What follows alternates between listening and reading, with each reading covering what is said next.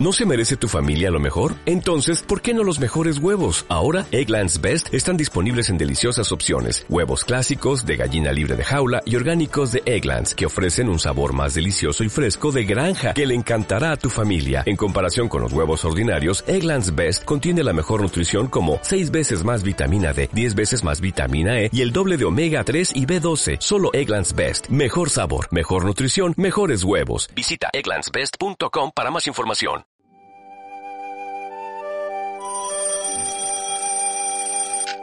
El despertador consciente. Capítulo 43. El increíble poder del agradecimiento. Cuando somos pequeños, nuestros padres y maestros suelen hacer mucho hincapié en enseñarnos las reglas básicas del comportamiento social. Nos enseñan a pedir perdón, a hablar a la gente con respeto y sobre todo a dar las gracias. Me resulta muy nostálgico cuando veo a un niño pequeño recibiendo algo y sus padres le preguntan ¿qué se dice? y el niño contesta gracias. Es una escena realmente entrañable y lo mejor es que ese pequeño no es consciente del gran poder que tiene esa sencilla palabra que es gracias.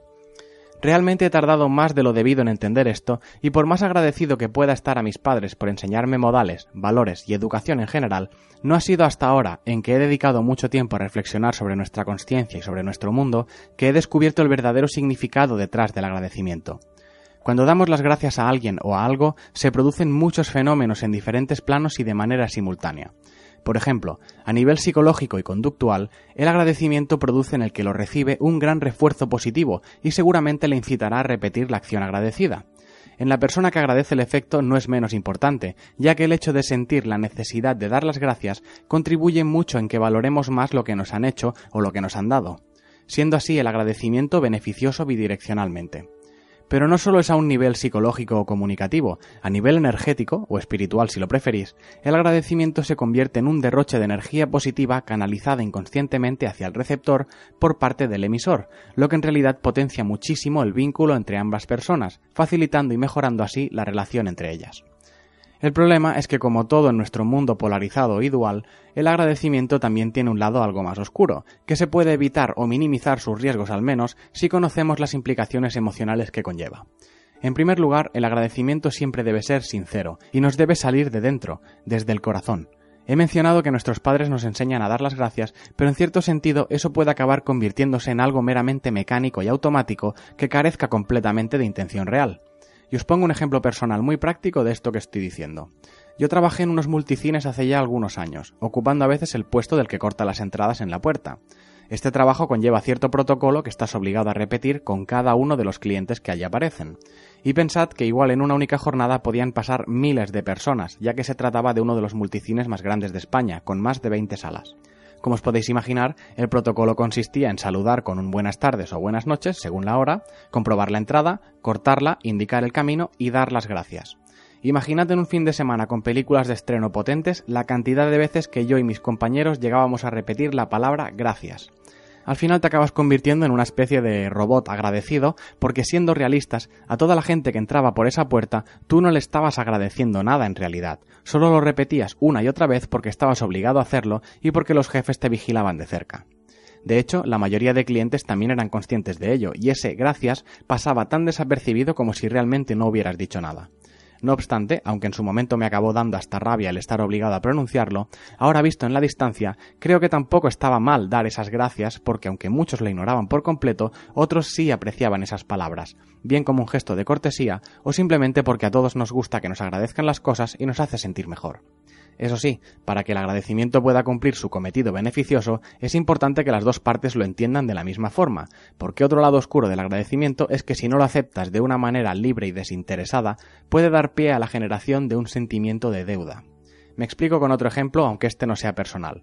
He observado en ciertas parejas que una de las partes tiene una especie de dependencia hacia el otro, que también se podría catalogar como un apego, como ya expliqué en el capítulo anterior. Esta dependencia se produce porque debido a la baja autoestima, la poca confianza en uno mismo o los diferentes complejos de él o ella, siente que está como en deuda con su cónyuge porque ha aceptado ser su pareja. Sí, puede sonar ridículo, pero es un patrón de comportamiento mucho más habitual de lo que creemos. Imaginad que un chico ha sido insultado y humillado toda su vida, entonces conoce a una chica fuera de su entorno tóxico y ésta decide empezar a salir con él. En la mente de ese chico la necesidad de recibir amor es tan grande que acaba idolatrando a la otra persona, sintiéndose en deuda con ella para siempre solo por haber querido estar con él. Esto no debería ocurrir nunca, porque cuando alguien te da su amor, debe, o al menos debería, hacerlo desinteresadamente, porque de no hacerlo, lo que se supone que debería ser amor incondicional se traduce en dependencia. Además, lo que no entiende este chico del ejemplo y los muchos que se pueden sentir igual, es que esa deuda nunca podrá ser saldada hasta que no se entienda que en realidad la deuda no la tienes con la pareja, sino contigo mismo. Desde luego que es importante agradecer cuando alguien decide darnos su amor, pero lo que hay que hacer al respecto no es solo agradecer, sino corresponder y dar lo mismo a cambio o lo que creamos oportuno, pero sin deberle nada a nadie. Tal vez ahora tú que me escuchas sientas en tu interior que no tienes ningún motivo para estar agradecido por nada y que eso de dar las gracias es una tontería. Pero permíteme que te exponga mi punto de vista al respecto porque te aseguro que yo hace no muchos años pensaba exactamente lo mismo que piensas tú ahora o incluso peor. Es cierto que la vida a veces puede ser un poco perversa con nosotros o con nuestros sueños. No es menos cierto que hay personas que no son todo lo nobles o desinteresadas que nos gustaría. Y por supuesto tienes todo el derecho del mundo a sentirte dolido si sientes que te han hecho daño, ya sea a conciencia o involuntariamente. Pero en realidad todo lo que nos pasa en la vida son simple y llanamente experiencias. Que estas experiencias acaben siendo buenas o malas es algo que únicamente depende de nosotros. Sí, hay ciertas cosas que cuando nos pasan es difícil entenderlas como algo positivo, pero eso también se debe a las convenciones sociales y culturales. Es decir, para nosotros resulta inimaginable afrontar la muerte de un ser querido como algo positivo, pero si te vas al otro extremo del mundo, a la India, allí celebran una fiesta cuando alguien muere y lloran los nacimientos. Y ya sé que nosotros no somos hindús y su religión y sus creencias facilitan el afrontar una pérdida, pero lo que quiero decir es que una muerte es una aquí y en la India. Cómo la afrontamos solo depende de nosotros y de nuestras culturas. Me he ido a un ejemplo extremo, pero se puede aplicar a todo. Todo en la vida tiene su cara y su cruz, y de las desgracias de uno surgen los beneficios de otros, y viceversa. Un desahucio es una tragedia que nunca debería ocurrir, pero debido a eso quizás otra familia pueda comprar esa vivienda a un precio que de no ser una casa desahuciada les sería imposible. La muerte de un directivo de una gran empresa seguramente será devastadora para los familiares del fallecido, pero otro ocupará su lugar, aumentando así su posición y su sueldo, lo que se convertirá en motivo de gozo para la familia del ascendido. Sé que siguen siendo ejemplos graves y seguramente reprochables a muchos niveles, pero lo que vengo a decir es que al final todo se reduce únicamente al lado en el que te toca estar. O dicho de otro modo, que la vida tiene y tendrá desgracias y alegrías, pero eso solo dependerá al final de nosotros, porque lo bueno y lo malo no existe, es simplemente un juicio de valor que hacemos nosotros, lo que en última instancia nos puede servir como argumento para darle la vuelta a todas las situaciones desfavorables que nos acontezcan y así poder agradecerlas. Todo lo que nos ocurre en la vida en realidad no es más que una lección y se puede aprender de todo. En esencia, ¿qué es la vida sino el conjunto de experiencias y lecciones que nos llevamos hasta el final de nuestros días? Y creo firmemente que todas esas lecciones, especialmente las más dolorosas, merecen y deben ser agradecidas. Ese es el gran poder del agradecimiento, que para muchos puede ser algo totalmente banal, pero en realidad el agradecimiento es el catalizador que puede transformar nuestras desgracias en lecciones y por ello en alegrías. Hay que estar agradecido a la vida simplemente porque estamos vivos, pero estar vivo, por increíble que os parezca, no es necesariamente lo contrario a estar muerto, porque se puede estar muerto en vida y estoy seguro de que hay vida en la muerte. Estar vivo es sinónimo de estar experimentando, de estar aprendiendo. Hay una teoría increíble que leí hace tiempo que dice que la vida es la manera que ha encontrado el universo para experimentarse a sí mismo, partiendo siempre de la base de que todos somos uno con el universo y estamos hechos del mismo material que las estrellas, espiritual y químicamente hablando. Por lo tanto, lo que hay que agradecer es la posibilidad de experimentar y la posibilidad de aprender. La vida puede ser en realidad como el colegio cuando éramos pequeños, algo que algunos odiaban y otros disfrutaban, pero eso al final de quién dependía. Vale, sí, el profesor o profesora podía tener mucho que ver en eso, pero al final se reduce en que es cada alumno el que decide disfrutar o aburrirse. Por lo tanto, estar agradecido a la vida es lo mismo que querer a la vida y por extensión querernos a nosotros mismos y a nuestros semejantes. Del mismo modo que os digo que todo este discurso no pretende deciros que debamos estar felices todo el tiempo, porque eso es sencillamente imposible. A veces debemos concedernos el derecho a caer un poco porque en la caída se aprende más que en el salto. Y sobre todo, creo que es importante aprender a relativizar todo lo que nos pasa. La magnitud de nuestros problemas es directamente proporcional al entorno que nos rodea. Si vivimos en un entorno acomodado, sin privaciones de ningún tipo y sin amenazas considerables, nuestros problemas no serán especialmente preocupantes, siempre que los veamos desde el punto de vista de una persona que vive en un entorno con dificultades para subsistir, con privaciones de libertad o con su vida amenazada en todo momento. Pero esto no significa que los problemas de la persona acomodada no sean reales e importantes para ella. Eso sí, quizás no estaría de más que todos, acomodados o amenazados, aprendiéramos a valorar lo que tenemos, porque si algo nos ha demostrado la vida es que en cualquier momento todo puede ir a peor, incluso en los casos que se consideran más desfavorecidos por lo que creo que es importante agradecer a la vida y a nosotros mismos la posibilidad de estar viviendo nuestras circunstancias, sean las que sean, pero no confundamos tampoco agradecimiento con conformismo. Agradecer puede ser un buen catalizador para ayudarnos a aceptar la vida que nos ha tocado, pero eso no debe boicotear nuestras ambiciones y aspiraciones. Aspirar a crecer, a evolucionar y sobre todo a ser nosotros mismos mejorando en la medida de lo posible nuestras circunstancias. Eso sí, tampoco confundamos ambicionar con materialismo. Si un hombre sin dinero ambiciona convertirse en un hombre con mucho dinero, puede que lo consiga y alcance cierto grado de satisfacción, pero difícilmente crecerá como individuo por más agradecido que esté a su fortuna ganada. Lo único que conseguirá será que sus problemas pasen de ser humildes a ser problemas adinerados, y aunque cambie el envoltorio de los problemas, en realidad seguirán siendo los mismos. No quiero extender más este capítulo porque la idea es muy sencilla y quien la quiera entender ya lo habrá hecho y quien no, pues quizás tenga que dejar pasar un poco más de tiempo, tampoco pasa nada. Lo que sí quiero hacer es pediros que seáis agradecidos con todo. Dadle las gracias a quien creáis. Yo lo hago al universo, con U mayúscula, ¿eh? el universo, porque es como me siento más cómodo e identificado.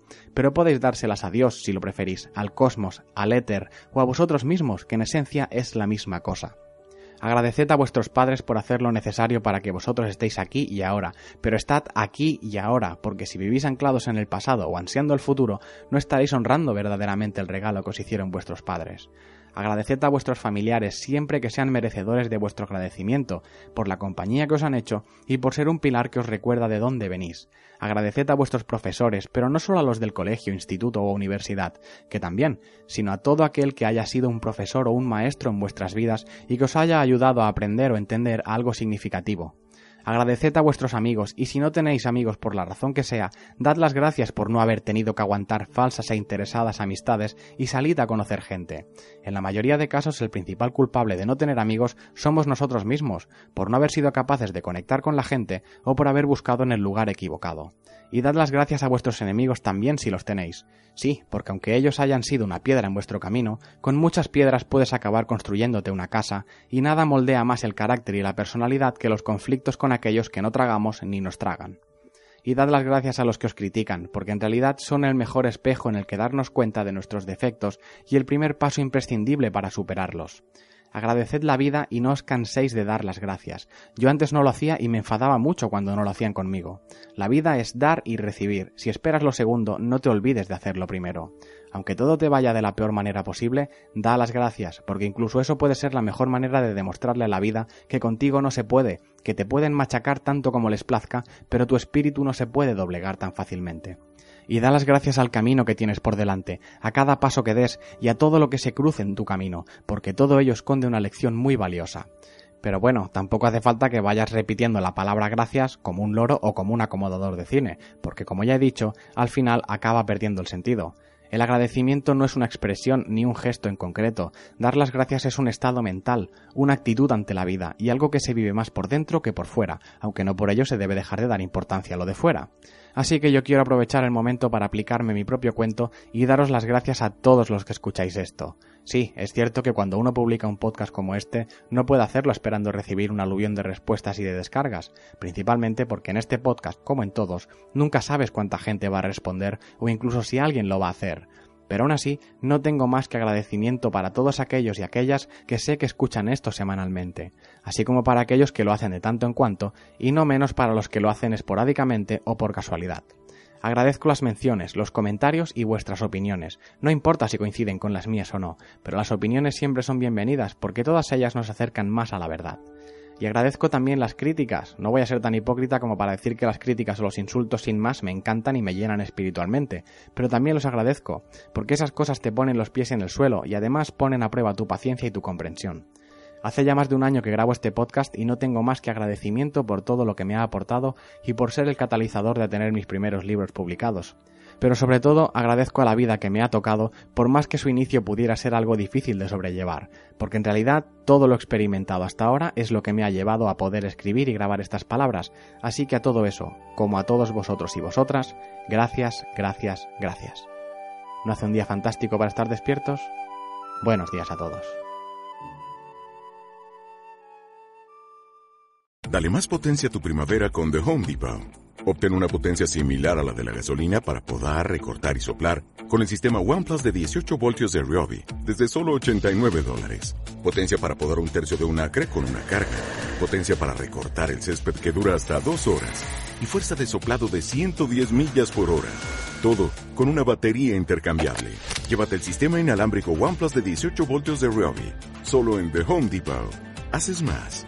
Logras más.